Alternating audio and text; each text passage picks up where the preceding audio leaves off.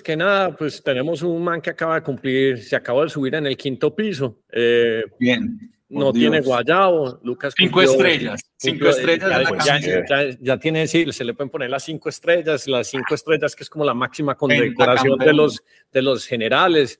Eh, no tiene mucho guayabo porque Máximo se tomó dos o tres cervezas, entonces pues cero problemas. con Hoy no tengo, hoy no tengo guayao. pero ¿El sábado vamos a tener o qué? Vamos a tener guayao. El, el sábado te vas a dejar atrasar. Pero Hey, Dario, ¿vos ¿dónde casa. estás? ¿En Barcelona o en Medellín? Me- Medellín, Medellín en la casa. Entonces, entonces eh, ah, te hago extensiva la invitación inmediatamente, huevona, a, a, a mi... Ahorita me pasas tu cédula. Ah, no, de una. Haz con ah, cédula con y cédula y todo. todo. Ricky, ¿usted está en dónde? En San No, de San Francisco. Francisco. Ah, Ojalá, Le hago extensiva la invitación. Te mando la y la cuenta para el regalo. Perfecto. Y te llevo una cerveza de está vi- invitado hace rato. ¿Qué? me, me- me tenés que dar luego tu dirección para darte unas cervecitas de bipolar, pues, hombre, para no dártelas ahí, para que me, me- ahorita en el interno me pasas las direcciones de, para yo hacerte llegar, pues, un- una encomienda de, de bipolar. Hágale, hágale, estoy firme. Bueno, eh, esta es la tercera vez que tratamos de grabar este episodio. No sabemos por qué, nos tocó cambiar de tecnología. Eh, los astros no se alinearon, se cayó el internet que el segundo día de reemplazo, pero es un episodio que tenemos hace mucho tiempo pendiente porque es uno de los temas que Lucas domina muy bien, o sea, él en todas sus inversiones lo que está dedicado, digamos que un 70-80% es hacer inversiones de propiedad raíz en Estados Unidos. Y es un tema que en particular a mí me da mucha curiosidad, pero yo no soy experto. Entonces yo solo tengo preguntas y Lucas cuenta con la grandísima fortuna de tener pues un as bajo la manga que es su socio, Cristian Giraldo, con el cual hacen edificios multifamilies todo en el sur de la Florida. Entonces yo tengo un montón de preguntas. Curiosamente, con otros amigos del chat, yo estaba reunido ayer, estaba con Sergio de, de, de, Fácil, eh, estaba con Lucas Gómez y estaban hablando, por ejemplo, del problema de construcción de vivienda que hay tan berraco. Entonces, por ejemplo, resulta que en Medellín el año pasado se hicieron creo que 50 mil y ahorita este año solo se van a hacer 18 mil. Entonces, la única cosa que es constante en el mundo, a pesar de que las tasas están voladas por la Fed y, y- y el Banco de la República en Colombia, y me imagino que todos los otros países pues, de, de este continente, es que hay un déficit de vivienda muy berraco en el mundo. Entonces, aquí nos vamos a concentrar en la historia de real estate, cómo es invertir en real estate. Vamos a tener un montón de preguntas, pero vamos a dejar que Cristian Giraldo nos dé una breve introducción de por qué termina en este mundo, por qué se vuelve socio y por qué se las bajo la manga eh, eh, de Lucas. Y yo en particular tengo curiosidad y tengo ganas de invertir en real estate. Bueno, yo no, mi mamá le da como curiosidad hacer algunas inversiones, entonces eh, yo luego quisiera contactar a Cristian y entonces para los que quieren contactar a Cristian, abajito en la descripción, pues en, en los que nos vean en YouTube o en Spotify, vamos a dejar el, el, ah, eh, el formulario de contacto pues para que, sí, para que puedan hacer. Entonces, Cristian, adelante, un saludo. Eh, arranquemos con tu background y por qué terminaste ahorita en real estate y por qué eso es el brazo derecho eh, pues en, en el esquema de inversiones de Lucas para todo este mundo de propiedad raíz en Estados Unidos. Claro que sí, hombre Hernán, mucho gusto. Qué bueno que finalmente podamos hacer este capítulo. Eh, bueno, les cuento un poco. Llego en el año 98 a Miami. Antes de, de llegar a Miami trabajaba en banca y el expertise mío en la parte de banca era más en la estructuración de la parte de operaciones, todo lo que era montar el back office de, de banca. Eh, monto un banco en Colombia, un banco local y luego de eso monto un banco internacional que está llegando a Colombia, un banco de segundo piso y hacemos el montaje de la operación como tal. Estando eh, en ese montaje de esa operación, resulta la oportunidad de montar la plataforma para comercio electrónico de, la Alianza Libre de Comercio de las Américas, ALCAS, acá en la Florida, una iniciativa de la Cámara de Comercio de la Florida. Me vengo para acá, vengo con una visa de trabajo, empezamos a tramitar eh, toda la gestión y la estructura de esa plataforma y después de un año y medio de estar trabajando en ese proyecto, eh, hay cambio de gobernador en el estado de la Florida y esa iniciativa no es más prioridad del gobernador y retira el presupuesto para eso.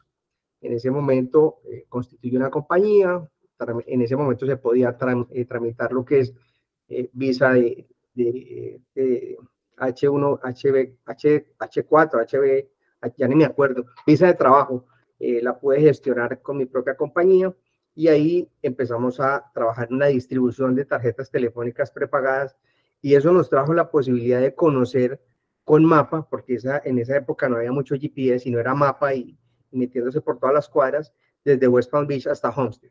Y teníamos una red de 600 puntos de venta, eh, de tal manera que, y lo recorríamos semanalmente, de tal manera que conocimos muy bien cada rincón de Miami, eh, lo puedo decir eh, con la certeza de que así es. Para ese entonces me caso y mi esposa viene a trabajar con un amigo de ella a la universidad en una inmobiliaria que se concentra en vender apartamentos para la gente en Colombia que quiere comprar acá en Miami y los venden en preconstrucción. Y a partir de esa actividad, pues me doy cuenta que obviamente es mucho más rentable esa operación que la que yo estoy haciendo y empezamos a, a trabajar en, en, equipo con Paola, que es mi esposa y socia. Y arrancamos con una inmobiliaria en el año 2002 que se llama Capital Brokers. Empezamos el proceso de vender proyectos en preconstrucción aquí en el sur de la Florida todo muy interesante, muy atractivo. Eh, abrimos nuestra operación en Venezuela, en México, la ampliamos en Colombia. Nos especializamos en representar compradores eh, internacionales y pues con eso venía toda la asesoría que viene de, la parte de estructura legal, estructura eh, tributaria, todo lo que se requiere. Viene la crisis hipotecaria del 2008, que no es ajena para nadie, y en ese momento pues el mercado da un giro increíble, porque todas las operaciones de ventas que nosotros veníamos haciendo eh, y para los proyectos que representamos éramos eh, top sellers, top, producers, esos, esas ventas significaban que en algún momento, si yo le vendía a Darío, le vendía a Hernán, le vendía a Ricardo, habían dado un depósito inicial de un 10%, un 20%, y en el momento del cierre la idea era o asignamos el contrato para ganarme la valorización o en el peor de los casos saco un crédito y me quedo con la propiedad, la rentamos y el ejercicio eh, tradicional. Pero en ese momento los bancos dicen, cerramos crédito para todo el mundo. Entonces le llegaba la notificación a, nuevamente el caso hipotético, a Darío, mira Darío, tu apartamento que compraste en Icon Brickle, que pagaste 100 mil dólares de depósito, eh, vale 850 mil dólares, vamos a cerrar en tres semanas, necesitas traer los otros 750 mil dólares cash. Inmediatamente Darío me llamaba, Cristian, ¿cómo así? ¿De dónde vamos a sacar? No tenía presupuestado eso, me toca hacer un poco. Y ahí vino pues toda una dinámica de, de, de, tener que salir adelante frente a esas circunstancias, porque si bien éramos top sellers, top producers, en ese momento éramos los top de, de, mil bollos que teníamos de esa naturaleza. Entonces, Darío, venga, le presento a Hernán, que es una persona que también compró, pero también a Ricardo y también a Lucas. Entre todos pusieron tanto tratemos de asociarnos, negociemos el precio con el developer y tratemos de salvar la transacción. Y en ese rollo nos demoramos un par de años. Por supuesto, vino el, todo la avalancha de, remates hipotecarios a nivel nacional, donde los bancos se llenaron de activos, ese no era su negocio, y eso se convirtió en una oportunidad muy interesante. Era una oportunidad para comprar cash, porque todo era vía corte, y estábamos comprando a 30 centavos de dólar eh, los activos, es decir, activos que habíamos vendido en 300 mil dólares, estamos comprando en, comprándolos en 90 mil en la corte, sin financiamiento, todo cash. Y con un grupo de inversionistas y amigos empezamos a hacer una cartera de inmuebles y dijimos, como estábamos tan cascados y tan asustados de lo que había pasado, dijimos, compremos cosas pequeñas y cosas baratas que sean fáciles de rentar. Eh, se le renta a la gente que trabaja en los trabajos básicos, en un entry level, y el día que lo vamos a vender, pues ese que lo va a comprar a lo mejor ya va a tener su crédito otra vez organizado y se le puede financiar con los préstamos tradicionales de acá. Y de esa manera nos metimos en ese segmento de mercado. O sea, esa es una, una breve historia de cómo llegamos a lo que yo le llamo hoy el mid market o el entry level, o no hablo del affordable housing porque ese ya es un nivel muy bajo, pero ese mid market. Y empezamos a construir una cartera con un rendimiento en lo que eran alquileres muy interesante, muy atractivo para nosotros eh, siempre los retornos en real estate son, son razonables. Aquí no hay retornos extraordinarios. Es un negocio que está colateralizado en ladrillos y por ese nivel de garantía, pues los retornos también son supremamente razonables. Hacia el 2015, eh, buscando escalar ese negocio, me acerco a un, a un amigo, una persona que conocemos, a César, eh, que está en el sector financiero, y le digo, bueno, tú tienes tantos clientes en el área financiera, ¿por qué no armamos un fondo eh, por qué no crecemos este negocio y compramos muchas más propiedades, que esto está muy interesante. Entonces me dice, mira, yo no te puedo recomendar como mi, mi, amigo realtor para que le vendas propiedades a mis amigos o a mis clientes de inversión. Lo único que habría que hacer es que constituyas un fondo, ese fondo eh, sea un producto transable en un, stock, en un stock exchange y yo pueda llevar parte de la allocation de mis clientes a ese vehículo, recomendándoles que en el 100% de su asset allocation alojen un 20, 15, 30% en real estate y ese producto, ese bono esté respaldado con eso que me estás contando que es una berraquera.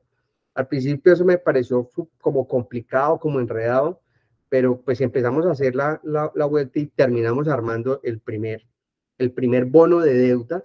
Es un, se llama un ETP o un Exchange Traded Product, que es un bono de deuda básicamente, que se emite a través del Bank of New York Mellon, se transa en Euroclear, tiene su código ISIN para aquellos que les gusta estar invertidos en acciones, bonos y todo ese tipo de cosas, este lenguaje tal vez sea muy familiar, pero para el que quiere invertir en real estate y quiere meter 100 mil o 125 mil dólares, que eran los tickets nuestros, pues hablarle de todo este vehículo financiero terminaba siendo como enredado. Pero bueno. Pero Benita, una pregunta. Pero esos bonos, por ejemplo, cuando están listados, eh, ¿son transados o simplemente ocurre el listamiento en una dirección y ahí es como el vehículo donde se, donde se acumula pues el dinero para ir a comprar las propiedades? Eh, son transados, es decir, tiene un mercado secundario. Supongamos que Hernán invirtió 125 mil dólares en uno de esos fondos en el 2023 el término es a tres años y resulta que en el 2024 Hernán dice, hombre, mm, tengo un emprendimiento, tengo una necesidad, me cansé de esto, tengo una mejor oportunidad. Entonces liquidamos tu bono, se lo vendemos a otro inversionista en el mercado secundario. Entonces se puede transar. Eh, los fondos que llegan a ese, a ese a los dineros que llegan a ese fondo van a una cuenta fiduciaria desde la cual se compran los activos de acuerdo a lo que está establecido en el offering memorándum de ese bono que tiene una estrategia muy específica. ¿Qué vamos a comprar? Casas, apartamentos multifamiliares en el sector residencial, en el área del sureste de la Florida, eh, en el mid-market, es decir, donde estén los compradores de primer nivel y los inquilinos de primer nivel. Eso es lo que podemos comprar, vender, construir, en eso nos podemos mover. Entonces, ese mandato está muy definida, muy definida la estrategia. Volviendo al tema, entonces, empezamos a armar el vehículo y cuando empezamos a armar el vehículo nos conocimos con Lucas. Estamos en ese proceso de armar eso. Lucas viene del sector financiero, es un financial advisor, conoce mucho de acciones, su tema es más por ese lado. Eh, empezamos a hablar porque Lucas también ha estado muy invertido en real estate, pero en una, de una manera tradicional.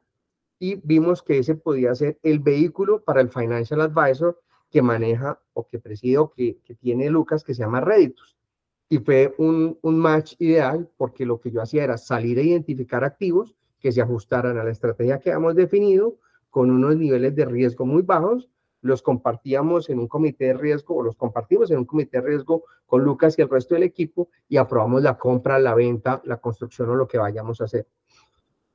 Cuento corto, desde el 2015 ya tenemos tres bonos emitidos que han venido eh, pagando su performance con tiempo puntualmente nos hemos apegado mucho a la estrategia que hemos definido y obviamente conforme va cambiando el mercado, nosotros también vamos ajustando un poco la estrategia, más no el tipo de activo en el que estamos invertidos. Eso es como un, como un gran resumen y hoy por hoy pues estamos eh, comprando no solamente casas, apartamentos multifamiliares, construyendo single family homes, sino construyendo multifamiliares, eh, quedándonos okay. construimos. Ok, entonces como para que para pintar un, un, una imagen en la cabeza de todo el mundo y que uno pueda entender como cuál es la mecánica. Mostrarnos, por ejemplo, un proyecto que tengas en este momento y luego te vamos a hacer las preguntas de cuáles son los elementos o los factores decisionales para que vos consideres voy a hacer esta inversión, no la voy a hacer, cuáles son los competidores, cuál es el retorno esperado. Mostrarnos un ejemplo porque cuando es algo que uno ya ve con dibujitos, uno ya entonces lo empieza a visualizar como mucho más fácil. Por supuesto. Te voy a contar primero de un edificio que compramos eh, el año pasado. Voy a compartir aquí mi pantalla.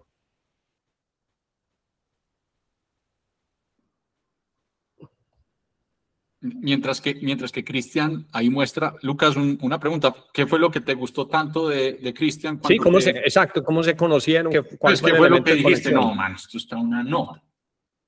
No, mira, y pues esa es la, como dice Cristian, la, la, versión corta de la historia. Yo llego a vivir a Estados Unidos en el 2016 y con Cristian empezamos a trabajar en el 2017, si mi memoria no me falla, o un poquito antes. Eh, a ver, yo venía, como dice Cristian, yo siempre he sido curioso, inversionista y le he manejado dineros y recursos a los deportistas, como ustedes lo saben. Eh, y, y, he estado mucho en acciones y he venido, y una de las razones por las que me vine para acá fue hacer otros temas alternativos en dólares y obviamente real estate. Pero lo hacía de una manera muy, tal, hey, Darío, muy empírica. David, muy empírica. armemos esta LLC, cuatro socios, metan la plata aquí, compremos esta casa y compremos esta otra y hagamos esto. Y, y, y funcionaba muy bien. Normal pero se iba volviendo muy engorroso, muchas contabilidades, eh, y conozco a César, conozco a Cristian. Personalmente veo que no tengo tantas manos porque, como le digo yo, la, gente dice, bueno, ¿a qué horas compras casas? ¿A qué horas construís casas? ¿A qué horas manejas jugadores de fútbol? Bueno, o sea, ¿A qué horas haces todo eso? Eran viajar a Arabia. Te digo, no, yo la verdad es que, como lo dijiste, eh, tengo unos haces bajo la manga Cristian es uno de los haces, tal vez hoy el más grande de, la parte de real estate, con quien hice clic. Y lo más importante es que sin, llevamos trabajando poco, pero nos conocíamos por terceras personas muy de confianza. Yo ya sabía lo que hacía Cristian, incluso hace mucho rato tenía pendiente una conversación con él y por otro socio que tenía, llegué a la oficina de Cristian, me encantó el modelo del ETP, como, como ustedes saben, yo tengo un background financiero y dije, wow, esta sí es la solución más tesa, porque yo me, yo me sueño dos cosas. Yo me sueño, yo hoy le manejo la plata a algunos deportistas y casi todos son de mi entera confianza. Sí, pero yo me sueño que David Ospina está en el Al-Nazar y el delantero es Cristiano Ronaldo. Pero yo a Cristiano Ronaldo no le puedo decir, hey, Cris, eh, mete aquí en la LLC con David, conmigo, que no, huevón, vení, pan, pues, eh, pucha, meten 10 AM, que metan 10 AM. Sí, y, ¿Cómo romper ese círculo? Y, y, una cosa, lo que pasa es que me parece muy innovador desde el aspecto jurídico, financiero, y, y, me estoy apalancando en una cosa que vi ayer y que me explicó Sergio Jaramillo, que está en el chat también de Fácil, es que cuando uno empieza a armar vehículos la mayoría de la gente que hace inversiones en propiedad raíz está esperando de alguna forma obtener, digamos que el registro o la matrícula o el, o el título, pues en el caso de Estados Unidos.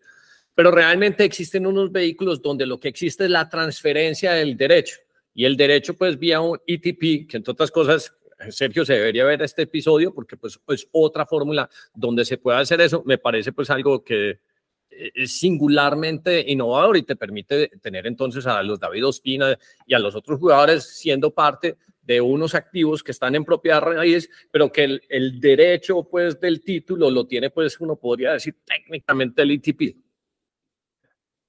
Y, otra cosa que, que, me pareció espectacular, que también es como eh, otro, eh, otro punto que también era como una barrera de entrada, es que el, como, como ya van a ver en la presentación, el activo más apetecido en Estados Unidos son los multifamiliares. Ese es, el, es cuando los constructores llegan y los developers llegan a, a, la cúspide, todos hacen multifamiliares, ¿ok? Multifamiliares que son una propiedad única de X puertas manejadas por un mismo operador, eh, que te da mucha, eh, mucha facilidad de poner los precios vos mismos. Entonces, Llegar a eso es muy difícil y llegar a eso son tickets muy grandes. Sí. ¿Y qué te da el ITP? Te da la facilidad que con 125 mil dólares mínimo tenés acceso a lo que no tendrías acceso si no tuvieras 5, 7, 8 millones de dólares, que es lo que hay que poner más o menos de equity para un multifamiliar de un tamaño pequeño como los que, como los que hacemos nosotros. Entonces, le, dimos acceso a ese producto a clientes de retail o futbolistas, que en mi caso me interesa mucho que empiecen desde temprana edad, porque no todos tienen ya un palo, de a dos palos, sino que tienen de a 50, 100 mil dólares. Ese es el otro punto que me parece importante. Eh, Chris, entonces conocí a Chris, arranqué a trabajar con él, hicimos esto, como dice Chris, ya tenemos tres ITPs eh, y, y, diferentes tipos de ITPs que ahorita si quieren les explicamos cómo funciona el modelo del ITP, pero mostremos un edificio que de los que hemos hecho, yo creo que no las imágenes hablan por sí solas. Perfecto. Bueno, algo, ya que están metidos en ese tema financiero, yo creo que una de las ventajas también que tienen los CTPs, y es un tema medio ladrillo, pero es muy sencillo, este, este vehículo se constituye para non-US investors principalmente, y este tiene una estructura que le permite al tenedor del bono, supongamos que eh, Hernán tiene su cuenta en un custodio americano, va a llamarlo StoneX, y ahí recibe los rendimientos que le paga el bono, eh, recibe su cupón. Ese cupón que recibe está exento de impuestos por la estructura que tiene el bono como tal y por la jurisdicción en la que está basado. Entonces, esa es una gran ventaja también tributaria frente a lo que es el real estate tradicional, porque eh, cuando invertimos directamente como persona natural, pues tenemos unas implicaciones tributarias eh, bastante importantes. Voy a continuar entonces con el hilo de la conversación. Les voy a compartir un edificio que... Sí, mostrarnos un caso pues real. O sea, eh, ¿cuánto, ¿Cuánto me costó? ¿Qué genera? Eh, pues digamos que todo el cuento. Aquí les quiero compartir imágenes de este edificio que compramos. Está cerca a la, a la Universidad de Miami. Está a siete minutos walking distance en la zona de Coral Gables. Lo tenemos hoy full rentado a estudiantes de University of Miami. Como ustedes saben, el crecimiento poblacional aquí en el sur de la Florida ha sido eh, muy importante al punto de que en las universidades de Miami las aplicaciones se duplicaron para el 2023. Eh, quiere decir que tenemos un volumen importante de, de, de, clientes para lo que se llama el student housing. Este edificio lo compramos en agosto del año pasado, lo compramos en 14 millones 700 mil dólares. Nuestra propuesta era, vamos a incrementar las rentas y vamos a llevar ese precio de compra hoy, en, que es 14 millones 900, lo vamos a llevar a 21 millones de dólares en un periodo de cinco años. ¿Y en cuánto estaban las rentas en el momento que lo compraron? En el momento en que lo compramos, las rentas estaban en 3 dólares por pie cuadrado. 3 dólares por pie cuadrado. Eh, pues no me pongas a hacer tanta matemática. ¿Cuánto es el promedio más ah, bueno, estábamos más o menos como en 3 mil, 3 mil 3 mil dólares por apartamento, más o menos. ¿Y cuántos pies cuadrados o metros cuadrados tiene eso? Como para ponerlo a la gente. Aproximadamente 1.200 pies cuadrados, 1.300. Que son como casi 110 metros. Correcto, correcto. Eh, para, entonces, para, eh, para, ir haciendo paréntesis, entonces 110 metros en Estados Unidos, que es un apartamento, digamos, relativamente pues amplio, eh, cuesta 3 mil dólares la renta, que son más o menos 12 millones de pesos mensuales. Bueno, subió mucho Miami. Bueno, eso, eso, eso, yo, eso, eso lo tenés que traducir también, es decir, esos 12 millones son 6 millones la habitación para, para que en, una, en cada habitación se acomode uno o dos estudiantes. Sí, sí, sí. Obviamente, pues 12 millones dividido entre dos o tres estudiantes, exacto. pues. Exacto. exacto. Igual es un mundo de plata. Eh, igual como yo creo que lo hemos conversado, yo creo que uno no puede hacer el, el, la tasa real de conversión porque no, de acuerdo, no, de acuerdo. no, da, funciona Ahora, así. Sin embargo, cuando yo me vine para acá, de hecho yo me vine con unos ingresos en pesos y la tuve clara que el dólar estaba barato. Yo le dije a mi señora, gorda, tenemos dos años de ahorros para poder producir en dólares porque no nos toca devolvernos por donde, por donde nos vinimos.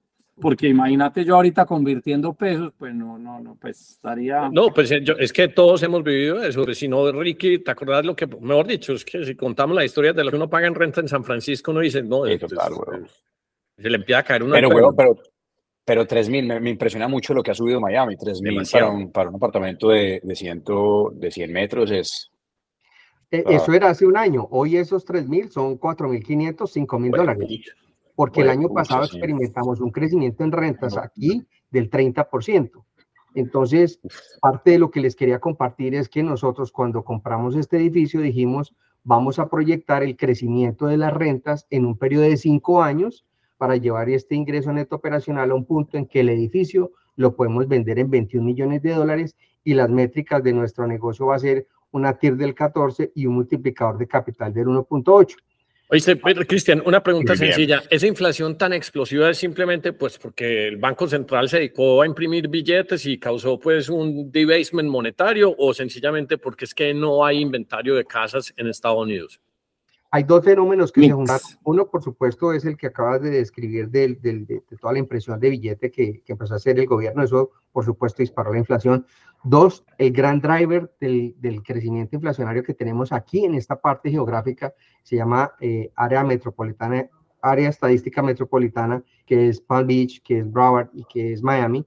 Eh, el gran driver es la demanda. Tenemos un inflow de, de gente eh, viniendo tanto a nivel de, dentro de los Estados Unidos como de Latinoamérica y ha venido a un ritmo de mil residentes diarios eh, desde, desde el año 2000, finales del año 2021, con una proyección, de acuerdo al censo de los Estados Unidos, de mantenerse en esos ritmos de crecimiento hasta el 2030. Y más o menos el 25% de esa gente se viene a localizar acá. Una de las grandes razones por las cuales tuvimos inflow de la gente del, del, del americano moviéndose al estado de la Florida es porque en el estado de la Florida no tenemos el state tax, que en estados como New York es el 7%. Eh, en, California es casi que el 13%. Yo, por ejemplo, eh, fue una de las razones porque en el 2021 también dije, California, chao, pues, porque... No va más. Uno vendiendo... sí. no, porque, miren, por ejemplo, entonces usted tiene 100 mil tiene 100 mil dólares, eh, digamos que en acciones, y usted las vende antes de que sea el año. Entonces usted paga el, el 35 de, eh, eh, ¿cómo se dice? De término corto, más el 13, usted termina pagando el 50. Entonces usted tiene 100 mil dólares y le quedan 47 mil, porque todo lo otro se en impuestos. En California, si se va para la Florida, pues le quedan 60, pues 60 y cacho, pues. Entonces también la gente, que ese es uno de los esquemas o experimentos interesantes de, de, Estados Unidos que la gente empieza a votar, como dicen ellos, eh, con los pies. Y con los pies es básicamente con la billetera empiezan a decir qué estado ofrece las mejores condiciones. Exacto. Es curioso, es curioso ahí, perdón, porque yo los escucho eh, y obviamente pues yo no estoy tan empapado del tema de, Estados Unidos, pero, pero es como una, todo es como una gentrificación. O sea, los estados de California y Nueva York se, está, o sea, se están moviendo hacia la Florida. Y los de la Florida, pues es un poco lo que nos está pasando en Medellín. Pues obviamente con eso pago de arriendo, pues, pues, Medellín es una plaza excelente para recibir eso. Entonces todo, todo es como unas fichas de dominio. Una cadena. Ahí, ahí la pregunta es, ¿cuál es el próximo Miami? Vale, Lucas, perdón. ¿Cuál es el próximo Miami? ¿Cuál es el próximo Miami? Muy, muy interesante. Austin, eh, Austin estuve visitando el equipo de fútbol y eso es una verraquera. Yo, no, no, no, qué locura. Nosotros muy chévere. A nosotros mismos como familia nos hemos eh, cuestionado seguir viviendo donde vivimos porque es que esto es una locura, es que aquí se han doblado las rentas, están para arriba. Pero antes de decir eso, eh, Cris, creo que es importante en donde eh, explicar un poquito dos cosas, dos cosas muy buenas. Y y para hablar del tema de la gentrificación y qué estamos haciendo también para esto. En ese edificio que estamos viendo, sobre todo. O sea, pero ese edificio que nos costó 15 millones de dólares, eh, entonces uno dice, wow, 15 millones de dólares, pero aquí en este país hay, una, hay un tema que el apalancamiento y los préstamos son, son muy interesantes. Y para este producto, y por eso es que este producto es tan atractivo para los developers, prestan plata y se consiguen préstamos blandos con Fannie y Freddie Mac con Fannie Mae y Freddie Mac, que este, este edificio que compramos, digamos que heredamos un préstamo hace un año que lo compramos y ese préstamo es de 4.5. Ese préstamo, la tasa es de 4.3 y el... Cuando hoy las tasas están al 7,5, nosotros compramos hace un año. ahí les comparto el, el extracto para que vean que no es carreta. Es un interest rate del 4.32 hasta el 2029 asumimos esta deuda por 9.4 millones, que es lo que decía eh, Lucas. Este es un préstamo Fannie Mae, por eso tiene una tasa tan interesante. Fue pactada en el 2019 y parte de la tendencia que estamos viendo ahora y parte de la estrategia que nosotros como grupo estamos asumiendo es los activos que compramos tratamos de heredar la deuda que viene, así nos toque esforzarnos un poco más en el equity inicial, pero para tener una deuda saludable, porque mm, necesitamos que esa deuda esté por debajo del cap que nos está generando el activo. Entonces, les comparto así rápidamente, parte de, la estrategia es adquirir una deuda sana también, una deuda saludable para el flujo de caja del proyecto. Entonces, el ETP nos permite que teniendo que levantar 6 millones de dólares de equity por el tipo de cliente que yo manejo y tal, y ta, ta, ta, o sea, me tocaría juntar 6 de un millón de dólares para volver una LLC y para decir, venga, qué berraquera, ta, ta, ta, ta, ta. Con el ETP puedo tener los dos o tres que tengo del millón de dólares y el resto los puedo llenar a punta de 125 mil dólares, que es, el, que es el ticket mínimo que nosotros recibimos y el que mete 125 mil tuvo acceso a un multifamiliar que si no, no podría hasta quién sabe cuándo poder tener acceso a un multifamiliar. Entonces, la belleza de eso. Ahora, hablando de la gentrificación, que eso es una berraquera, pues una berraquera y es, y es por donde uno se mueve, porque es que también se va saliendo del mercado. Y es, ¿qué estamos haciendo? Por ejemplo, en ese Orduna, ese Orduna tiene, tiene una característica interesante y es que es tan cerca a la universidad bueno, nieto de Lucas se, Ah, es que te estabas congelando. Dale, dale. Fuiste, te fuiste ah. un poquito, sí. Tan cerca de la Universidad de Miami. Eh, queda al ladito de la Universidad de Miami. Entonces, el 100% de los inquilinos hoy son estudiantes de la universidad. Eh, eso, ¿Eso qué hace? Hace dos cosas interesantes. Que los estudiantes, por naturaleza, hacen lo, hacen, son roommates y viven, eh, ¿cómo se llama? ¿Cómo se dice roommates en español? Eh, compañeros de cuarto, no sé. Compañeros de cuarto y comparten gastos, como lo está diciendo Cristian. Entonces, en, un, en uno de 4.500 hoy se meten dos, tres, cuatro pelados y, y, hacen eso. Ahora, ¿eso cómo se llama? Se llama co-living. Entonces, nosotros, viendo que eso está pasando, ya lo volvimos un edificio de propiedad única más enfocado hacia el co-living y hoy estamos construyendo en Miami un par de edificios dedicados única y exclusivamente al tema de co-living, pero ya no para estudiantes, sino para la clase trabajadora que está teniendo el mismísimo problema porque les toca irse a dos horas o a una hora de Miami y hacer commute en tren y el sistema acá que no es tan bueno el del tren para poder seguir pagando mil dólares o 900 que era lo que podían pagar. Entonces ahora tenemos un par de edificios en, en Little River, estamos haciendo uno con 20 son eh, cinco pisos, 25 unidades, 108 puertas, 108 cuartos, camas, perdón,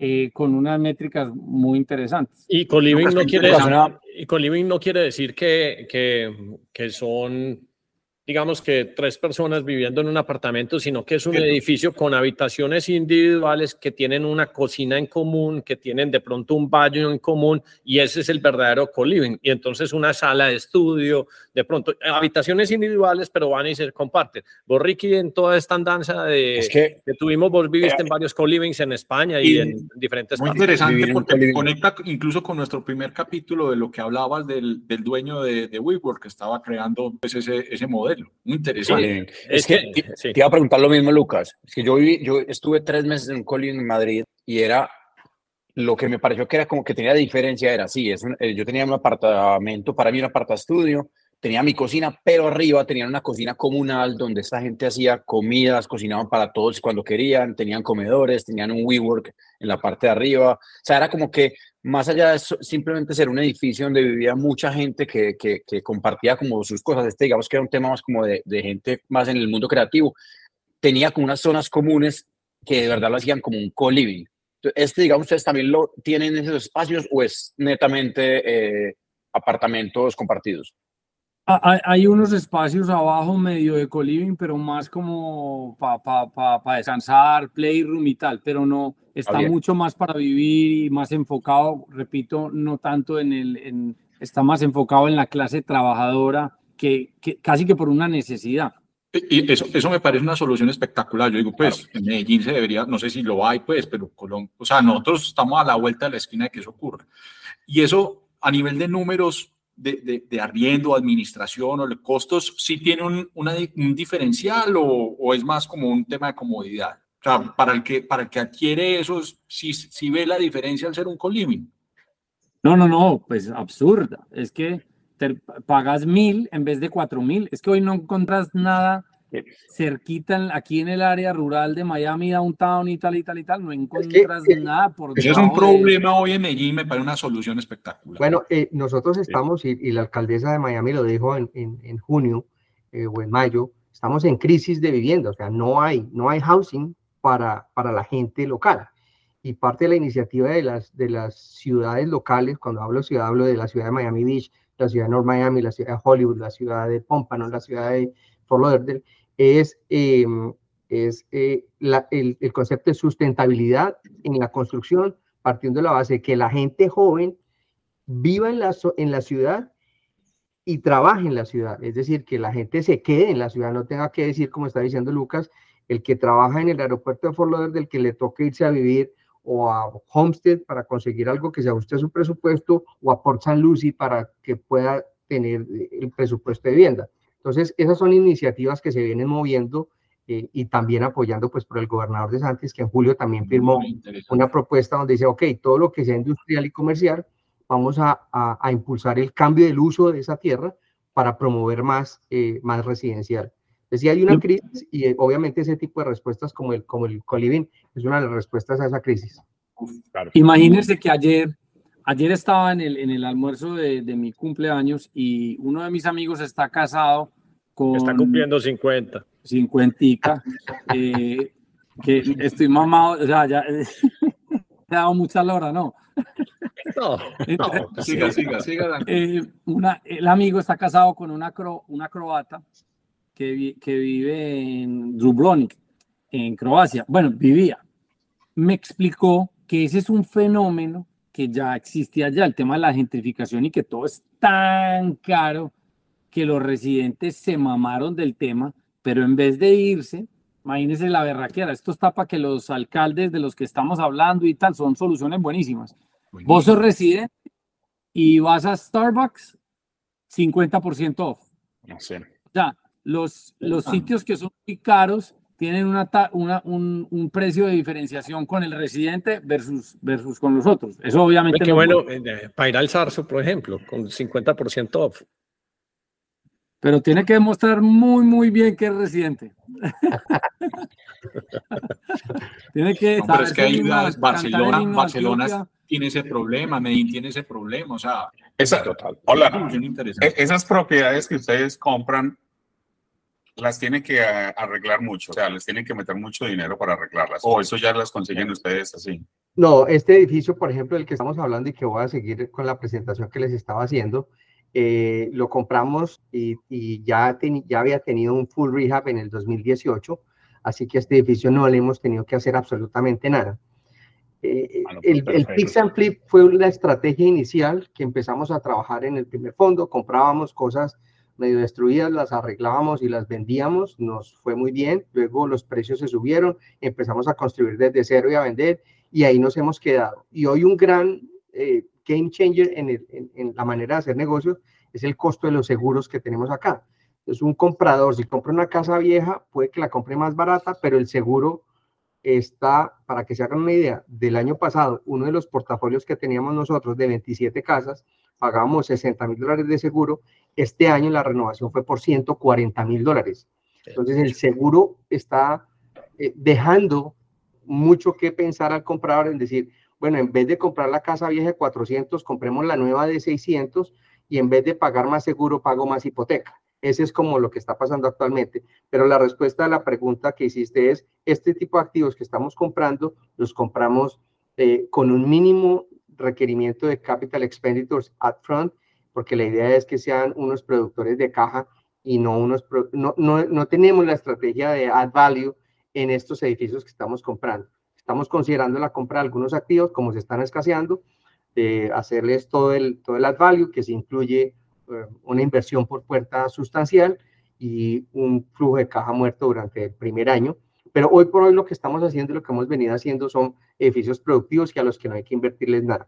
Les va a compartir entonces lo que les estaba compartiendo, va a volver a compartir, mejor dicho. Nuestro este tipo de cliente es un cliente que quiere ver rentas en el, en el mes siguiente a la que invirtió la plata. Entonces nosotros ofrecemos eso a través del ITP. Muy interesante. Entonces, este es el Orduna y dijimos, ok, vamos a comprar este edificio en los 14 millones 700 de los que hablamos, eh, más unos gastos de cierre que tiene, vamos a asumir esa hipoteca del banco porque está muy buena, al 4.3%, vamos a necesitar y vamos a hacer una, literalmente una vaca de 6 millones de dólares, vamos a tener el edificio por 5 años eh, y vamos a, a, llevar el ingreso neto operacional o las rentas a un punto en que lo podamos a vender en 21 millones de dólares. Y eso va a ser en 5 años para lograr estas métricas. Como dijo Luke, eh, el vehículo... Sí, se está mostrando ID Flagler. Ah, ok, perdón. Que es el que vamos a ver ahorita, que es el que estamos haciendo y en donde, donde, donde todavía se puede entrar. Bien, bien, bien. Muy interesante. Muy interesante, ah, Lucas Cristian. Este es el de Orduna. Este es el que Mm. estamos Orduna, sí. 14, 9 de deuda, la vaca de 6, vamos a tener los 5 años, lo compramos en 14, llevamos las rentas a un punto en que lo vendemos en 21, eso nos da una TIR del 14 y un multiplicador de capital del 1.8. Eh, ¿Cómo levantamos o cómo hacemos esa vaca de esos 6? A través de este vehículo que es US Housing to Fund, que es el bono de deuda que transa en Euroclear, está en Bloomberg, eh, y el ejercicio es, hombre, si yo pongo 100 mil o pongo un millón, ¿cómo, ¿cómo, yo recibo la plata? Entonces, a lo largo de los cinco años recibes el 6% de cupón, que son rentas, básicamente que provienen de las rentas que recaudamos del edificio, y al final del año 5 vendemos el edificio y el 60% de valorización de ese edificio va a ser para el inversionista. Es decir, en este caso, el ejercicio de un millón de dólares, recibo 300 mil en rentas a lo largo de los cinco años, 500 mil en valorización, para 1.8 de cash out final, que son las métricas de las que hemos venido hablando. ¿Qué pasó con Las el rentas se pagan trimestral, las rentas se pagan trimestralmente para que sepan. Exacto. Muy bien. Y es, y es como un relojito, no es que eh, les digan, no, eh, Hernán Darío, fíjense que es que este mes la cosa estuvo difícil porque los niños entran al colegio, entonces las rentas se demoraron, entonces no vamos a pagar en junio, sino que vamos a pagar más bien en julio o en agosto si nos va bien, ahí les voy contando. No, aquí cuando se hace el offering, se dice vamos a pagar el, 5, el febrero 5, en mayo 5, en agosto 5, en noviembre 5, y esa es la fecha. Y a nosotros, el Bank of New York Mellon nos está llamando ocho días antes, es decir, señores, su cupón hay que mandar la platica desde hoy para garantizar que a las cuentas de los investors lleguen los cupones a tiempo. Eh, si no hacemos eso, entonces hay un, una bandera roja donde dice esta gente va a entrar en default y el trustee viene y liquida los activos y paga a los, a los, a los inversionistas. Ese sería el worst case escenario, estoy, estoy siendo muy dramático. Eh, una vez que hicimos la compra, seguimos con la administración del activo, y aquí me voy a, voy a suspender este. Pero mientras vas haciendo eso, pero entiendo ese drama, porque yo alguna vez pues me aventuré en el 2005 y compré con un amigo un apartamentico súper chiquito y lo compramos apalancado con tasa de interés de esa, pues que es ARM, que es que básicamente va creciendo o ajustándose.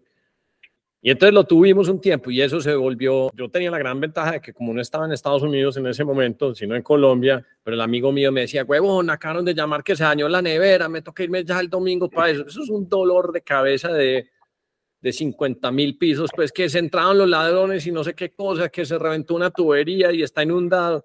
O sea, ser como, ¿cómo es que se dice, Lucas? Landlord, pues, o Exacto. eh, básicamente como llamaba el doctor Botija, el, el, el del chavo. El, el weón. ¿Cómo es que el que cobraba el, El la, señor la renta? señor, señor Barriga, señor Barriga. No, el señor, marica, eso de ser el señor Barriga es muy, muy complicado, weón. Es jodido. No, no, y usted no sabe, uno aquí cuenta lo bacano y, y yo cuento también lo bacano, porque el día a día de Cristian, eh, Ese era el señor Barriga. hacer un eviction, Tal cual, tal cual. Bueno, gracias a, acá tenemos un equipo de trabajo que venimos haciendo esto por 20 años, como les conté. Entonces, pues ya hay una dinámica, unos protocolos de trabajo y eso, digamos que en el fondo es lo que hace posible que lo que acaba de compartir Hernán, esa experiencia que se convierte en un dolor de cabeza, donde supongamos, y pongamos el ejemplo, Hernán dice, sí, yo prefiero más bien, voy a meter 125 mil dólares y financio el 50% y me compro un apartamento de 250 mil. Perfecto. ¿Cuánto es el retorno de eso en renta? Mm, puede estar entre el 5 y el 6, muy bien. Un apartamento de 250 mil es un apartamento de más de 10 años con absoluta certeza. En 3 o 4, 5 o 6 meses, tengo que llamar a Hernán y decirle, Hernán, se jodió el aire, eh, reemplazar el aire vale 4 mil dólares. Hernán se hace sus cuentas y dice, pucha, esos son 16 millones de pesos. Cristian, yo compré fue para recibir plata, no para meter plata, que es huevona, ¿no? Entonces, lo, lo interesante de esto es, somos un partner local que lleva 20 años, que tiene los medios, los equipos, la experiencia, el conocimiento, para que sumemos esfuerzos y hagamos de esta operación inmobiliaria algo exitoso, como tiene que ser. Obviamente, sufrimos lo mismo, o sea, se nos dañan, se nos dañan aires, se nos dañan inodoros, hay goteras, eh, hay agua, pero eh, hay un equipo de trabajo que nos permite optimizar los costos para atender eso y estar encima de las propiedades para que no pierdan su valor. Este cuadro que les estoy compartiendo aquí es el tablero de control. Este tablero de control básicamente está alimentado por los contratos de alquiler que tiene Orduna hoy por hoy y los gastos que tiene Orduna hoy por hoy y el pago de la hipoteca. Quiere decir que nosotros hoy por hoy, en nuestro caso en cash, invertimos 6 millones de dólares en este edificio, estamos recibiendo un retorno del 8.5, del cual se paga un 6% anual al inversionista. Y tenemos, nosotros proyectamos en 5 años llegar a 21 y hoy, un año después, estamos en 18. Es decir, que estas rentas, eh, básicamente, ¿están viendo mi pantalla que la acaba de cambiar? Sí, sí, sí. sí. perfecto. estamos viendo el dashboard, estamos viendo el dashboard. Ok, entonces voy a compartirles otra pantalla porque esta me parece que... No, Lucas, este pues, con pues, o sea, este es el super arma secreta. No, y, y, el capítulo se llama ¿Cómo el señor Baderriga podría cobrar rentas en dólares? Cristian, felicitaciones, qué locura de negocio. Bueno, o sea, me imagino que la has sudado y esto pues nos estás contando la, la historia bonita. Pero, detrás de esto, detrás de esto hay no, hay un ejército eh, y, hay, hay, sufrimiento, pues también del Cristian y su historia personal, que es un podcast solo de, de, cómo sudó y cómo sufrió en la crisis del 2008 vendiendo eh, eh, apartamentos de lujo y no logrando los cierres porque los clientes no hacían los cierres y la llamada y la cosa. Cristian tenía oficinas en México, Colombia, Medellín, Chile, no sé dónde, no sé dónde, era gigante. Eh, o sea, toda la curva de aprendizaje. Hoy uno uno ya, uno ve esto y esta historia, yo creo que todos sufrimos en el 2008 de alguna forma la crisis, pero los que más la vivieron sin duda eran los que estaban metidos en el, en el tema pues hipotecario, que es que uno compraba aquí el apartamento más divino en Brickell con la cédula. Así es, y yo creo que todo ese, todo ese aprendizaje pues, nos ha hecho adoptar unas medidas muy conservadoras en la manera como gestionamos los activos. Entonces, eh, eso también eh, nos ayuda a que podamos cumplir nuestros compromisos eh, a tiempo y hayamos tenido pues el performance por tantos años con estos bonos. Aquí lo que les quería contar es que ese crecimiento del ingreso neto operacional, porque pues una cosa es lo que yo les diga y, y el tiempo no me da para elaborar más, pero solamente entendiendo que el año pasado en Miami las rentas crecieron por encima de un 30%, son la explicación para eh, llegar a entender por qué el activo del cual les estoy hablando, que es Orduna, estaba costando un año después 18 millones de dólares. Eh, y estamos cerca de nuestra, de nuestra meta, que son los 21 millones de dólares. Eh, Cristian, una, una pregunta, perdón, me desvío un poquito. Ese edificio, por digamos, en el 2018, ¿cuánto pudo haber costado? Este edificio en el 2018 fue un edificio de unos 12 millones de dólares aproximadamente. Ok, ok, ok. Vale, y la, entonces, bueno. y la, cuenta, y la cuenta la sacamos porque había una deuda de 9 y normalmente la financiación puede ser en, en el mejor escenario un 70% del precio de compra. Entonces, suponte que si eran 12, eh, pues el, el 70% eh, estamos más o menos por los 9. 9 exactamente. 12 y medio. Realmente compramos muy bien este activo y también fue una Ricky, vámonos para ID Flagler, Chris, pero te voy a decir una cosa con lo que acabaste de decir, Ricky. Eh, este es el segundo que hacemos, pero el señor Cristian y su equipo pueden mirar 20 multifamiliares al mes y, no, dan, no dan los números. Pues no dan los números. paso, paso, paso, paso, paso. Por eso cuando aparecen estas joyas, nosotros nos metemos de una, eh, ahora van a ver este que, que, está in place y que ya estamos pues a, a mes y medio más o menos de, de cerrarlo con todos los retos de cerrar también. Es que levantar ocho palos, va a levantar ocho palos. Pues usted, Hernán, sabe lo que es levantar 100 palos. Eh, no es tan fácil. fácil. Y con los riesgos de no cumplir el cierre. Sí, porque vos firmas una promesa de compra-venta. Entonces yo llamo, cuando falta un mes, ¿qué Cris? ¿Cómo va? No, eh, eh, yo le enseñé una frase que, que el, bolillo, la frase del bolillo. El bolillo cuando antes de los partidos, ¿Cómo, ¿Cómo, te sentís, huevón? ¿Cómo, ¿Cómo se siente antes del partido? Cagadito bacano, mi viejo, cagadito bacano. bueno, en esas nos las pasamos. Pero esto que les estoy mostrando aquí es el video, ese es un, eh, un que preparamos eh, con staging en, los, en la única unidad que tenemos vacía en ese proyecto, que son, son 24 townhomes, están ubicadas en la parte norte del downtown eh, y básicamente son casas que fueron construidas en el 2018. Eh, están prácticamente nuevas, tampoco contestando a la pregunta del gordo, acá tampoco consideramos un capital expenditure, por supuesto que sí hacemos, eh, hacemos unas inspecciones y valoramos cuánto pueden ser las reparaciones en el mediano y largo plazo, si tuviéramos que hacerlas, pero la estrategia no es entrar a, hacer cambios o lo que se llama una estrategia de add value. Aquí no la estamos ejecutando. Eh, las unidades están totalmente terminadas, como ustedes las ven, eh, y están totalmente rentadas, son 24 townhomes, están en una, una zona muy cercana a las olas, walking distance del Brightline Station, que el tren, es el, nuevo tren que estamos estrenando acá, que la semana pasada ya abrió su recorrido hasta Orlando.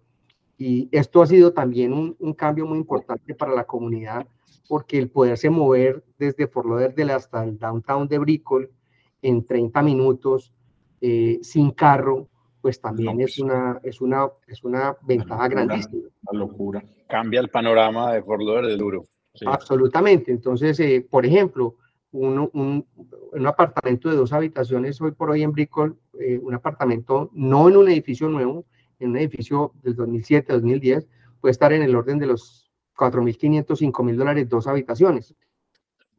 Aquí estas casas que son de tres habitaciones, tres baños, las tenemos rentadas hoy más o menos en 3.500 dólares. O sea, la, la diferencia es muchísima y teniendo esa ventaja de la movilidad, pues obviamente esta zona que ustedes ven aquí con todos estos avisos de los proyectos que vienen, es una zona, una zona que es booming, está, está con un desarrollo increíble.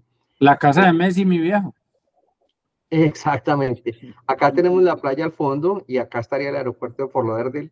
Y este triángulo es como lo que sería el Midtown de Miami, es el Midtown de Fort Lauderdale. Es una zona muy interesante. Como dijo Luke, este negocio lo venimos también armando desde el año pasado y también estamos asumiendo una deuda.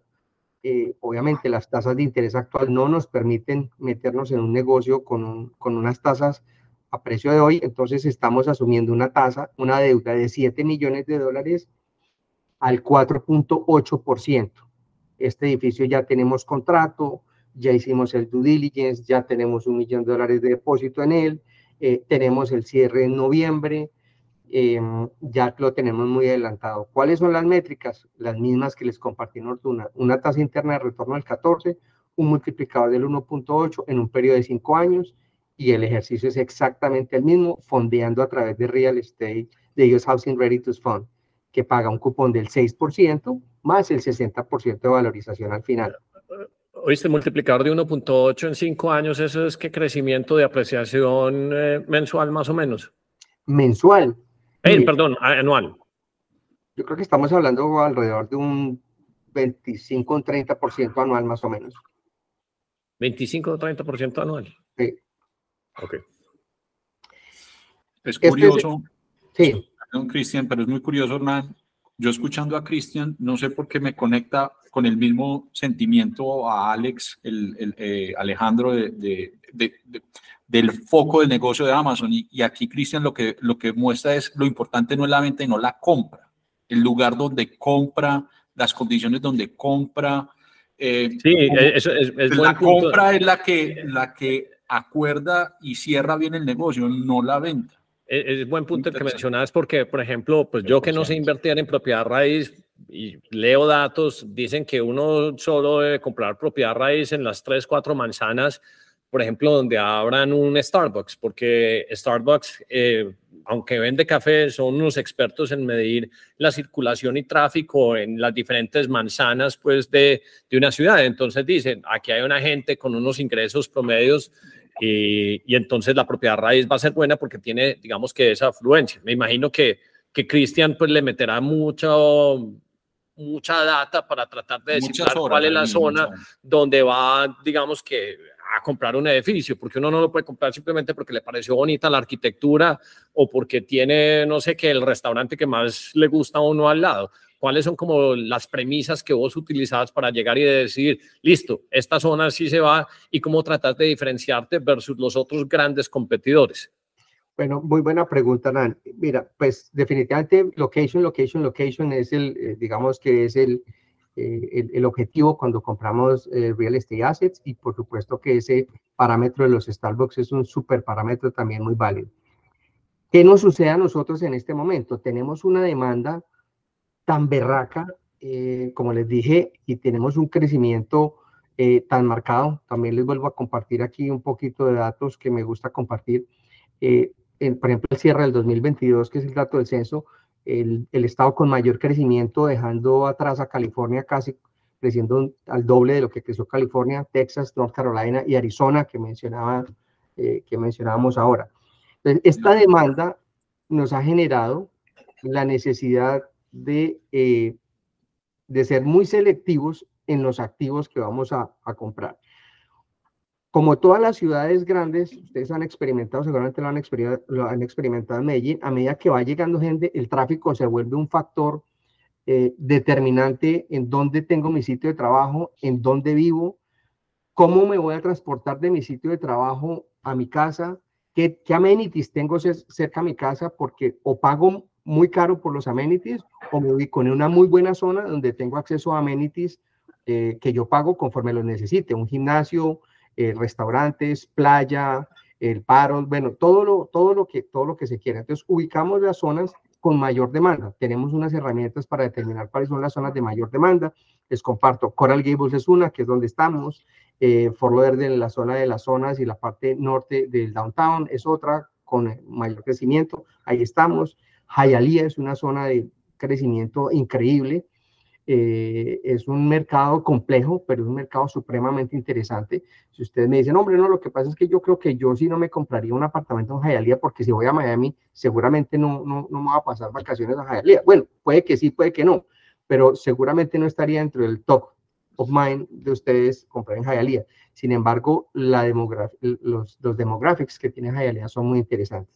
La respuesta es localización, rutas y vías de acceso, eh, y por supuesto, hoy por hoy, eh, las líneas de, transporte que estén disponibles para mover a las personas.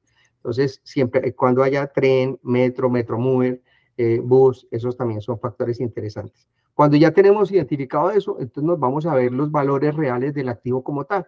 Y los valores del activo como tal los medimos con dos parámetros. Uno, el valor de renta por pie cuadrado, que Hernán me decía que no. Que no es tres dólares, pues, en esto, sí. no saquemos tantas cuentas, pero pues ya cuando uno está en este, en este día a día de esto, pues uno ya tiene ese, ese precio por pie cuadrado eh, y es el que nos va a indicar si estamos bien, si estamos mal y si las proyecciones que vamos a hacer están bien o estamos haciendo cuentas alegres. En este caso en particular, por ejemplo, cuando empezamos a analizar este proyecto de, de, de, ID Flagler, eh, tomamos una, una, una, un universo de 17 edificios similares en la zona estuvieran ofreciendo propiedades para la renta y encontramos que el precio promedio por pie cuadrado es 3.12 dólares. Ese es el promedio en la zona.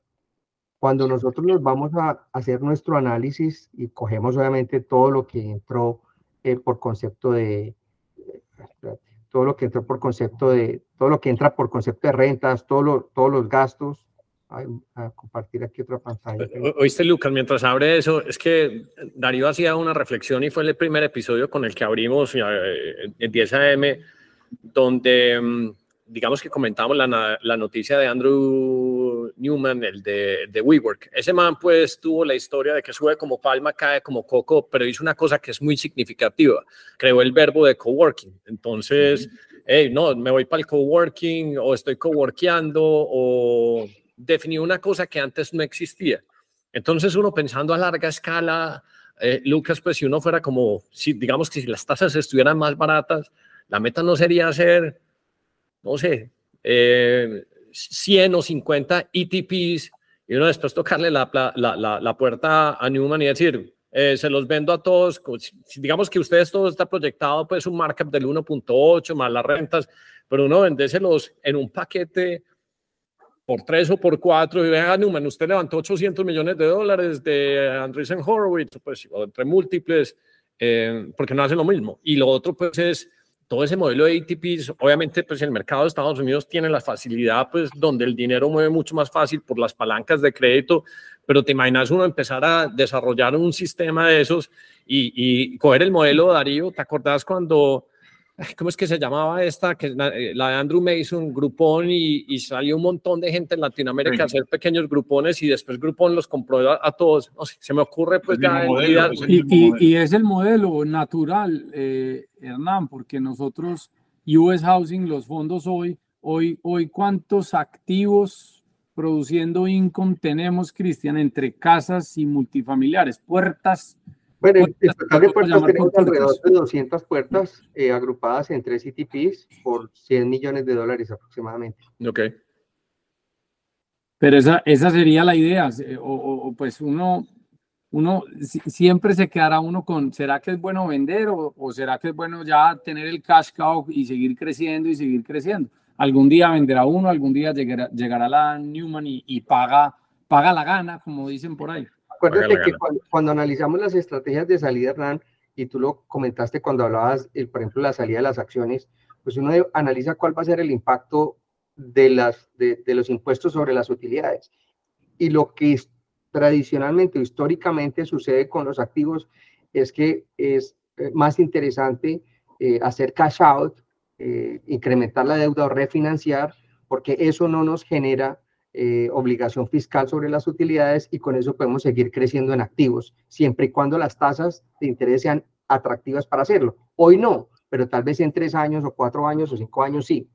sí, esa es la particularidad de real estate, que uno puede seguir creciendo casi que el patrimonio al infinito mientras sea otra casa, otra casa, otra casa, eh, y, y pues ya si uno necesita, pues presta contra la casa y no es, un, no es una instancia de impuestos, pues. Exacto. Y, Tengo... Dale, dale, dale, Cristian. No, aquí lo que les quería compartir es, vimos que los comparables nos daban 3.12. Aquí estamos comprando un activo donde el precio por pie cuadrado en renta es 2.47. Eh, lo que estamos haciendo o lo que estamos proyectando nosotros es que estamos proyectando un incremento de rentas en el año 1 entre el 15 y el 18% que nos va a dejar por debajo de los 3 dólares y de ahí proyectamos un crecimiento en 5 años, cada año entre 5 y 7%, para poder vender un activo en cinco años en 23 millones de dólares.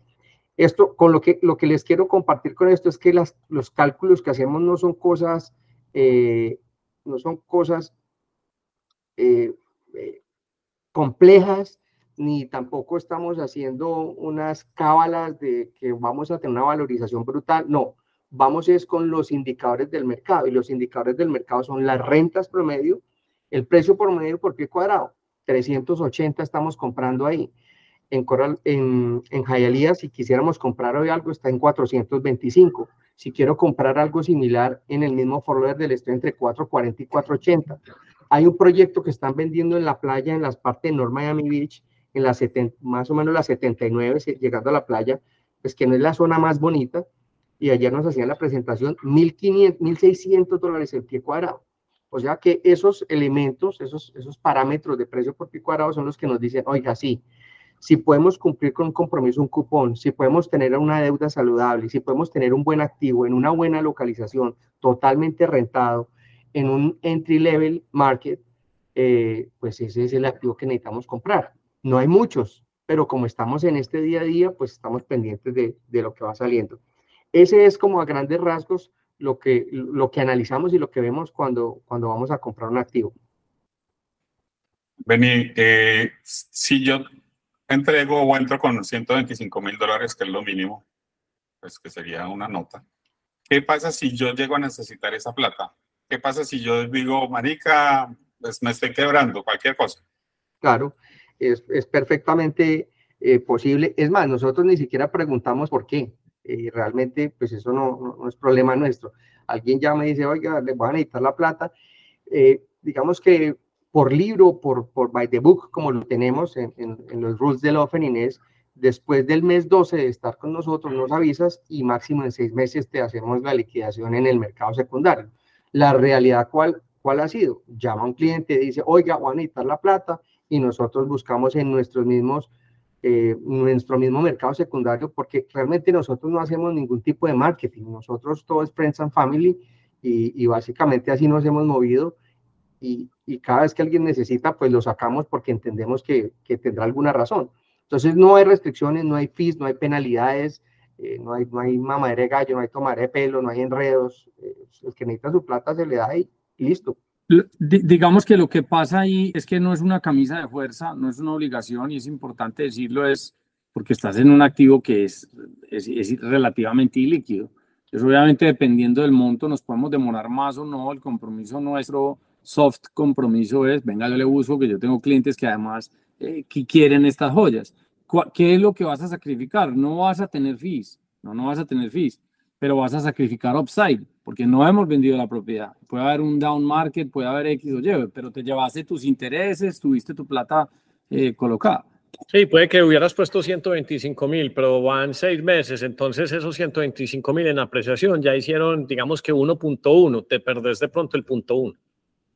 Exacto, ese es, ese es, un poco el punto. Súper, y cuando, y cuando encuentran una propiedad que es muy apetecida, el dueño de esa propiedad se pincha. O sea, empieza, no, vale 14 y al mes llega, no, vale 15 y después llega, no, vale 16. Ok, güey, ¿qué pasa? Pues yo creo que como en todo, eh, Gordo, aquí ya, eh, en este mercado donde estamos nosotros nuevamente, en el área de metropolitana, estadística de Broward Dade y Pound eh, ya hay unos compradores y unos vendedores y, cada vez que va a salir un activo, ese seller sabe quiénes son los players y empieza a contactar antes de ponerse en el mercado. ¿Por qué? Porque el que tiene un activo también sabe que cuando lo pone en el mercado, como hay tanta liquidez y tanto comprador inexperto, va a perder mucho tiempo. La gente no sabe cómo se estructura una deuda, la gente no tiene un vehículo como el que les acabamos de presentar para estructurar la parte de equity, la gente no tiene la capacidad para eh, calificar una deuda que sea eficiente para la compra de un activo. La gente no tiene el equipo para hacer un due diligence desde el punto de vista de ingeniería, estructura de un activo, de títulos, un equipo legal. Entonces la gente pierde mucho tiempo cuando tiene un buen activo con mucho comprador inexperto. Entonces, antes de llegar al mercado, se hacen unas rondas entre los jugadores que, se saben que están comprando y se dice, mire, tengo este activo. Y ese es una, pues, digamos que no es que sea un, círculo muy cerrado, pero tampoco es muy grande. Te pongo un ejemplo, viene un comprador, un family office, dice, mire, Cristian, queremos comprar un edificio multifamiliar muy bien ubicado en Miami, tenemos presupuesto 100 millones de dólares, no necesitamos financiamiento. Uno cree que eso es una labor sencilla, no hay, o sea, ese activo no existe, no existe. Eh, entonces, eh, volviendo a la pregunta del gordo, cuando hay un cliente, cuando hay un vendedor que tiene un activo, y, este, y voy, a, voy a devolver un poquito, este modelo de negocio de comprar activos, tenerlos cinco años y venderlos, no nos lo inventamos Lucas y yo, este es un modelo que existe en Estados Unidos desde hace mucho tiempo y es el vehículo en inmobiliario para duplicar el capital en cinco años. Eso está, es una fórmula como, como hacer un huevo frito, esa es y no existe otra para ese tipo de, de activos. Entonces, el que sale a vender ya tiene, por ejemplo, un vencimiento de un préstamo, un vencimiento de unos compromisos, eh, es por alguna razón específica necesita cash para seguir adelante con otros proyectos. Entonces son vendedores serios que una vez que te dan tu precio de venta, pues es muy difícil que empiecen a, especular con ese precio. Darío, otro título, la fórmula del huevo frito para duplicar la plata en cinco años. Sí, Iba, iba, es más, iba a preguntar más cosas, porque digamos que yo no era un, no soy experto en real estate, no conocía en profundidad el negocio. La verdad es que el podcast como hemos hablado tanto del tema del real estate, en Estados Unidos uno va aprendiendo y entendiendo. Cristian, este, este modelo no, o sea, este modelo funciona es porque está en Estados Unidos y es difícilmente exportable para, otro, para otros países o se, o se puede, o se puede tomar. Solo, el, el, acceso del capital de Estados Unidos es totalmente sí. diferente. Yo creo que son dos cosas. Uno, el, el, la liquidez que hay en el mercado y dos, eh, el apalancamiento, un apalancamiento saludable, nuevamente unas buenas tasas, por ejemplo, un, un, una versión de, un préstamo que sea una tasa baja, solo intereses los primeros cinco años, eso te da un, un flujo de caja muy importante. Eh, después de la Segunda Guerra Mundial, uno de los mecanismos que utiliza la Reserva Federal, el gobierno americano, para recuperar la economía es incentivar todo lo que es housing y crean esas dos líneas, Fannie Mae y Freddie Mac, que las mencionó Lucas. Hipotecas eh, a 30 años. A 30, 40 años, con un down payment del 3%. Hay ayudas a nivel estatal, de ciudad y de condado para financiar ese 3.5 que hace falta. Eh, así que el sistema financiero orientado a los compradores, por un lado, al primer comprador, y por otro lado, a los proveedores de housing, es una fórmula que existe hace más de 80 años y lo que nos permite es tener acceso a tasas bajas en un negocio que los bancos ya conocen. Entonces, todo eso es un, un ambiente creado eh, que habría que replicarlo en otro país para hacerlo, pero en un ambiente de tasas del, del 20%, por ejemplo, en Latinoamérica o más, eh, es muy complicado porque ningún, nadie se va a endeudar a ese 20%. Entonces, no, no creo que sea imposible, pero lo veo muy complejo. Es que el problema de la inflación y las tasas altas, pues es que frena toda la economía y uno, pues la mayoría de los países, el, el, la gran, el gran porcentaje de su Producto Interno Bruto está en, en la construcción. Eh, yo quería hacerte tres preguntas. Vos en el, cuando estábamos haciendo el otro intentón del otro podcast, mostraste una cifra que a mí me pareció muy, muy curiosa y era básicamente a qué velocidad se rotaba un billón o diez billones de dólares en construcción. Y entonces, yo que pienso, digamos que no en ladrillo, sino en velocidad en la cual está circulando el dinero, digo, no, pues que con este elemento con el cual se absorbe esta cantidad de dinero en un, en un mercado, pues eso lo hace muy seguro.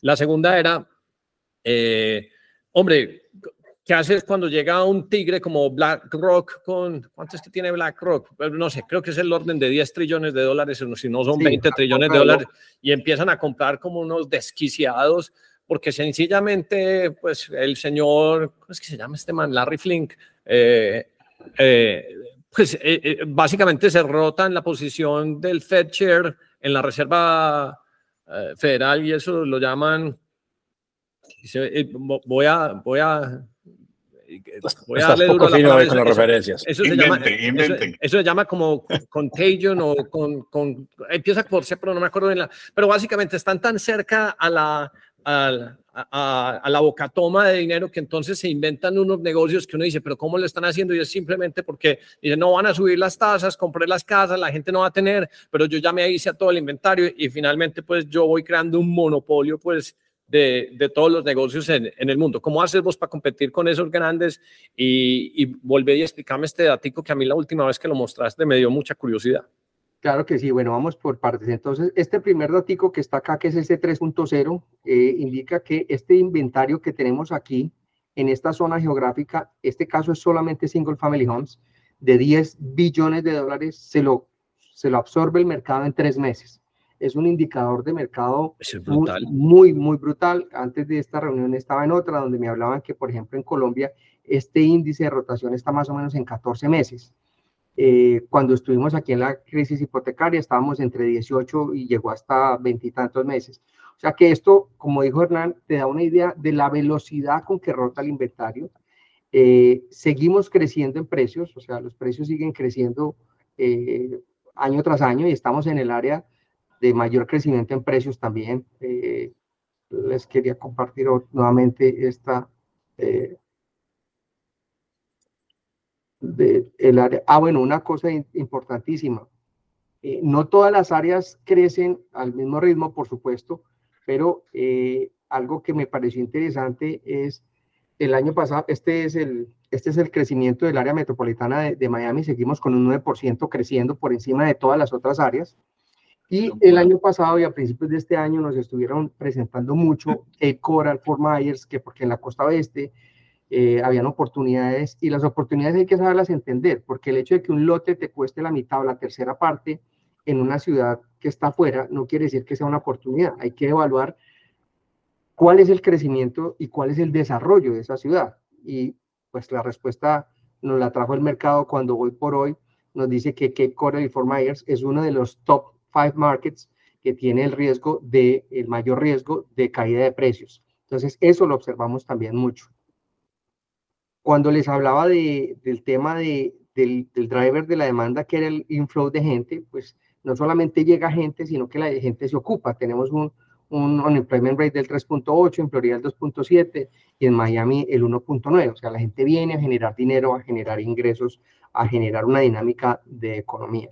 Y ese es otro elemento muy importante. Cuando uno ve tasas de desempleo en una ciudad como 1.9, la mayoría de la gente dice, no, es que la gentrificación, pero usted sabe qué quiere decir tasa de desempleo al 1.9. Eso quiere decir que hay un montón de gente generando negocios y entonces la economía se expande y, y hay más oportunidades también. Que ese es, ese, ese, es como el argumento, digamos que miope de la gente. Pues sí, eh, gentrificación, pero ¿cuánta plata está entrando? Sí, uno, Darío, hace un ejercicio muy sencillo. Yo, por ejemplo, en este momento estoy en un apartamento y en el edificio el 50% son extranjeros. Yo no sé qué están haciendo extranjeros acá, pero, pero no suponer vos que esos son dineros de otros tipos de negocios que están viniendo de afuera y simplemente están dinamizando la economía. Entonces, ¿Ustedes se acuerdan de la oferta de restaurantes en Medellín hace 25 años? No, no había, no existía. No, era To Viejo y Pizzas Piccolo y dos o tres que de pronto vendían un pescado como chévere, Manhattan y el Che, que me gusta mucho, pero que usted ya en Medellín encuentra restaurantes hindú, thai, o sea, cosas que jamás existían, o sea, oferta gastronómica. Y después entonces la mayoría de, de, de de, cosas, por ejemplo, como de recreación, entonces salones de yoga. Eh, en estos días me compartías, Darío, eh, unos centros de respiración y, y piscinas de hielo. Una, una cantidad de especializaciones en negocios que pues, eran imposibles considerarlas antes si no hubiera ese boom económico. Sí, gentrificación es una parte de la ecuación, pero ¿qué está pasando en todo lo otro? Por eso entonces se viene abajo el desempleo pues en, en, ciudades como Miami, porque está todo ese boom de todo ese aparato. Y la gente pues, aunque digan que se vienen a vivir en un apartamento, terminan gastando e invirtiendo pues en esa zona, en diferentes modelos de negocios. Así es. Un dato importante, por ejemplo, sobre lo que está pasando con la población es eh, después de la pandemia escuchamos que muchos jóvenes profesionales empezaron a moverse a, estados eh, del, del, del, Sunbelt, y concretamente a la Florida, y ahora las compañías están llamando otra vez a esa gente a que se, a que se incorpore nuevamente a trabajar eh, directamente de la oficina. Pero hay otras compañías como el Mitsubishi Bank, por ejemplo, donde ellos dijeron, nosotros tenemos tanta gente eh, en el sur de los Estados Unidos y concretamente en la Florida, que nos vamos a ir a Tampa y vamos a montar un centro de excelencia y vamos a reclutar a mil personas para que atiendan la Florida. Entonces, no solamente está viniendo la gente, sino también están viniendo, uy, ¿qué pasó? No, aquí estamos. No, no, ah, estamos, aquí estamos, aquí estamos. No solamente, no solamente vino, vino la gente, sino que también vienen las compañías detrás de eso. Entonces, esos son unos excelentes indicadores. Volviendo a la pregunta de Darío, cuando, perdón, de Hernán, cuando mencionaba que cómo, cómo veíamos nosotros los, competidores grandes, los tiburones como Blackstone y los otros fondos importantes, yo creo que estamos atacando segmentos diferentes. Nosotros eh, tenemos hoy por hoy un sweet spot y lo, y lo confirmé en una, en una conversación que tuve ayer eh, con alguien que atiende, ha atendido toda la vida banca privada, eh, principalmente en Latinoamérica. Hay mucho capital de Latinoamérica entrando a Estados Unidos, mucho capital que quiere ser invertido en real estate pero no quieren entrar a ser parte de esos fondos inmensos donde son un grano de arena y les llegan unos reportes, una cantidad de libros, sino que quieren ser más bien arte y parte del proceso. Y para ese proceso hay que evaluar eh, activos que estén en un CIDESPO de entre 15 y 30 millones de dólares, donde estas familias pueden estar invirtiendo 2, 5, 7, 8. Si van a hacer una operación con Blackstone, eh, realmente ese no es un ticket que les vaya que, le, vayan a ofrecer o le vayan a aceptar. Y si hacen un negocio con Blackstone, nuevamente va a ser un grano de arena más en la playa. Entonces, esto se ha convertido como un negocio nuevamente, un partner entre ese capital que quiere venir a hacer negocios y un partner local, porque aquí no estamos diciendo estamos en todo Estados Unidos, sino que estamos en una zona geográfica muy definida, en un segmento de mercado muy definido, en un target de mercado muy definido. donde sumamos esfuerzos. Entonces, realmente no hemos sentido ese, ese, ese peso de, de, un competidor como un gran fondo, porque tampoco vamos detrás de los mismos activos ni en el volumen de que ellos van. Es posible que nosotros en cinco años tengamos suficientes activos como para vendérselos a un fondo de esos que se va a ver cada vez más corto de activos. Entonces yo creo que no lo vemos tanto como una competencia, lo vemos como un, un tiburón que está dejando un mercado que nosotros estamos aprovechando. Ok, mi última pregunta para no extendernos ya mucho, pues porque ya hemos pasado de la hora. El concepto de multifamily es una cosa que todavía pues no tengo como clara en la cabeza, pero te, las, te, la, te hago la pregunta porque ayer Lucas Gómez de Trazos Urbanos y Sergio se sentaron y Sergio llegó y le dijo, mire, la forma de hacer eh, multifamily es bajo la, la figura de comodato. Entonces Lucas dijo, ¿cómo se puede? Porque el multifamily no es una cosa que se puede hacer, por ejemplo, en Colombia. ¿Qué es exactamente un multifamily? Porque es que eso es realmente lo que ustedes están moviendo. Bueno, eh, te voy a poner un ejemplo. Hay un edificio, nuevamente, el proyecto que están vendiendo en Miami Beach, eh, es un edificio que hizo una compañía, dijo, voy a hacer 200 puertas y las voy a poner para el mercado de las rentas. Desde ahí empieza la diferencia. Uno, ¿cómo se lo presento al banco? ¿Qué voy a hacer? No, yo voy a hacer un edificio y lo voy a poner para las rentas. Ah, ok, o sea que ahí no hay que llegar a punto de equilibrio en venta. No, porque el edificio es mío. Lo que hay que mostrar es una proyección de rentas que va a tener el edificio como una compañía. ¿Cuánto va a producir esta compañía? Tanto. Con base en eso te prestan. Si yo fuera a hacer un, condo, un edificio de condos, tengo que salir a la venta apartamento por apartamento, tengo 200 dueños o los que sean, y tengo que llegar a un punto de equilibrio y al banco tengo que decirle que voy a construir basado en las ventas y el punto de equilibrio. Entonces, ese es un primer principio. Y la, gran, y la diferencia sencilla es, como dijo Lucas, el multifamiliar es un edificio donde somos un solo dueño y solamente hacemos alquileres y tenemos una matrícula inmobiliaria o varias, pero somos dueños de la misma matrícula.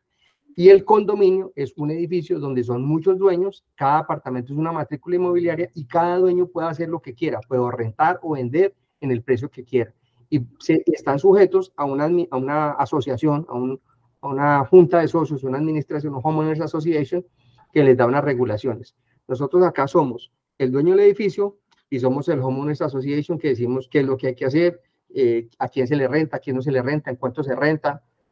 Esa es la diferencia básica. Me queda súper claro. Lucas, yo no tengo más preguntas, pero la ilustración ha estado magnífica, pues, y me parece súper interesante. La logramos, razón, pues, la logramos. Y con razón estás, Por fin, por fin. Pero muy interesante. Muy, con razón, Sí, con razón estás trabajando con Cristian. Gordo, usted que siempre tira como la última preguntita. ¿Dónde giro? No, Que lo he visto Sí, con claro. ganas de ¿Cuándo ir se a montó en. Pereira? vamos a mandarle gentecita de aquí. Yo creo que mucha gente, no, yo la verdad pienso que hay mucha gente interesada en, en, en esos temas, No, porque mira, mucha, mucha gente está viendo que, que la situación es complicadita.